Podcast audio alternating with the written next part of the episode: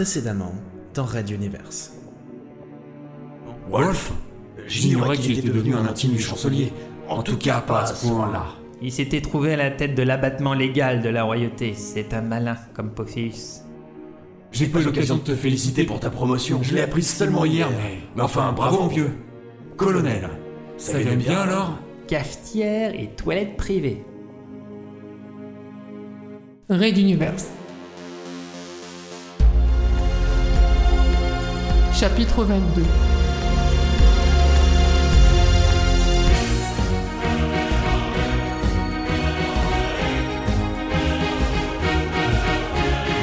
Troisième type.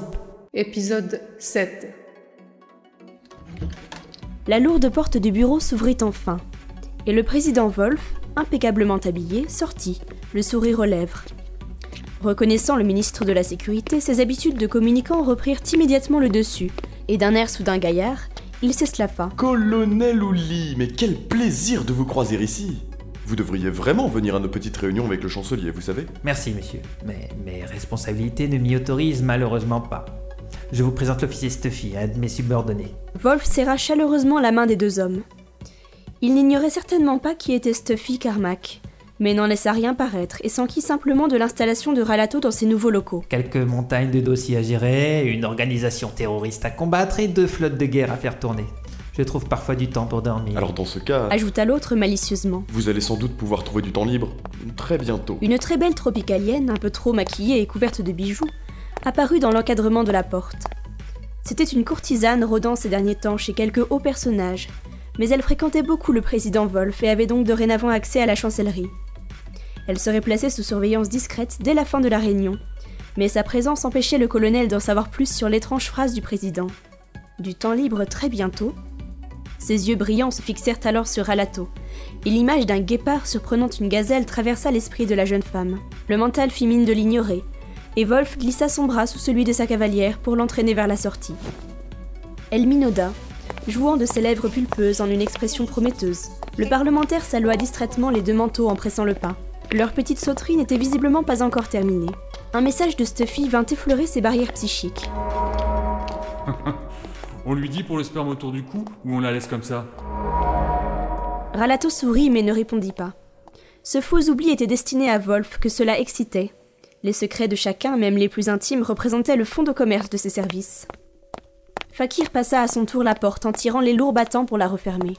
Elle n'avait pas terminé son geste que la voix du chancelier Pophéus résonna jusqu'à eux. Fakir laisse ouvert. Il y a Ralato et un Stuffy qui sont sûrement là. Qu'ils entrent. Prépare-nous des cafés serrés, ok? Il l'a fait cinq fois et de trois manières différentes. Il n'a consommé la courtisane qu'une seule fois en duo avec Wolf et son temps de rémission est de 4 minutes supplémentaires par rapport à la semaine dernière. Surtout, Wolf a échangé les documents avec lui avant que cela ne commence, puis il a bien pris garde de ne plus y penser ouvertement. Sans une sonde mentale, on ne peut en déterminer le contenu. Ralato hocha la tête en approbation du rapport mental. La nouvelle promue capitaine allait commander les cafés aux messes et résumer tout cela à l'équipe médicale qui suivait discrètement l'ancien contre-amiral, pour le compte du ministère de la Sécurité. Les changements de personnalité du chancelier ne cessaient d'intriguer, sinon d'inquiéter le colonel Ouli. Il se devait de rester vigilant. Il lança à voix haute à Stuffy. Et sinon, vivre dans le corps d'un petit vieux, c'est comment L'autre comprit tout de suite et renchérit, tout en suivant le ministre dans le bureau. Difficile de faire mes exercices le matin si c'est la question. Par contre, je reste étonné de la vitalité contenue dans un Il corps ne comme... peut plus baiser.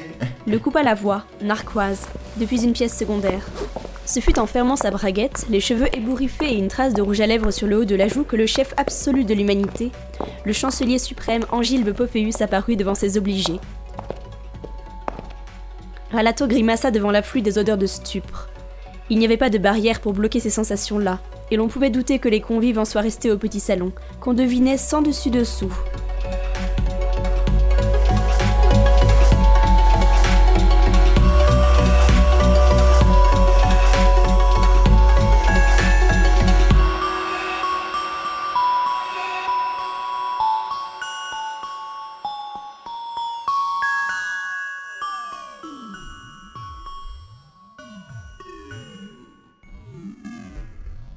Pophéus suivit l'expression de son ministre. Se saisissant d'une télécommande, il activa l'ouverture des grandes baies vitrées, visiblement amusé.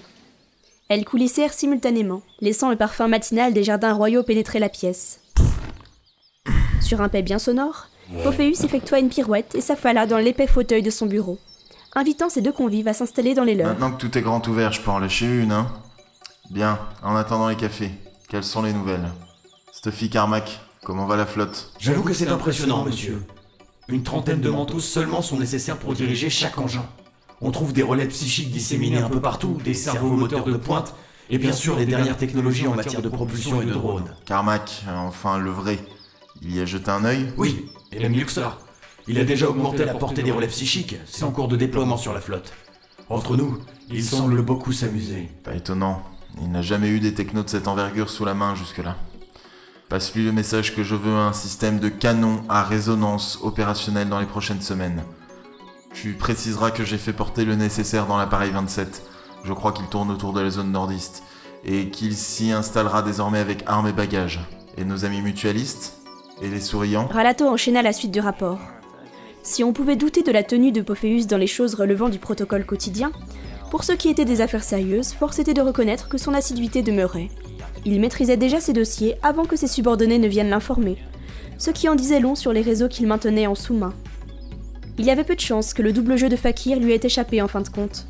Il l'a laissé faire, passant ainsi un message à Ralato, du genre Je sais que tu sais. Mais je t'y autorise parce que j'ai confiance en toi. Jusqu'à un certain point.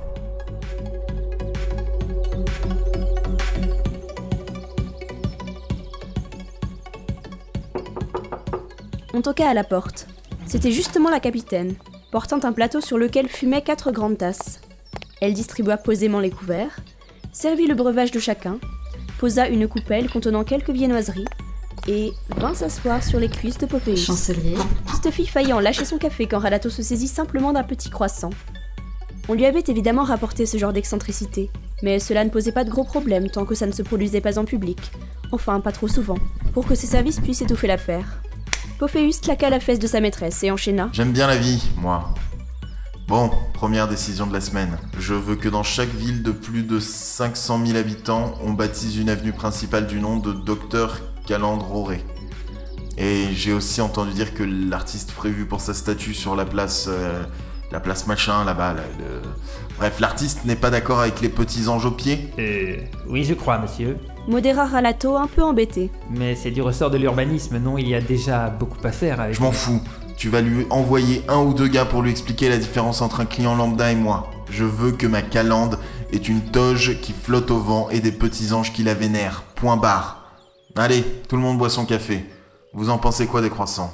Perso, je les trouve top. C'est un cuistot du quartier ouest que m'a conseillé Wolf. Un vrai pro qui a appris. Effectivement, on devait reconnaître qu'ils étaient de qualité. Mais également que le pâtissier était un obligé du président de l'Assemblée parlementaire, créancier de son frère pour de fortes sommes. Il faudrait penser à l'écarter du palais. Tant pis pour les croissants. Ralato en reprit un second.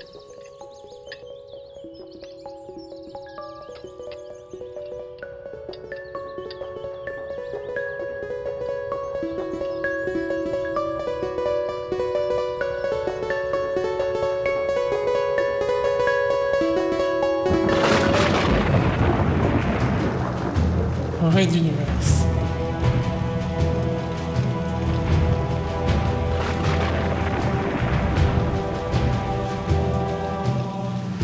À suivre.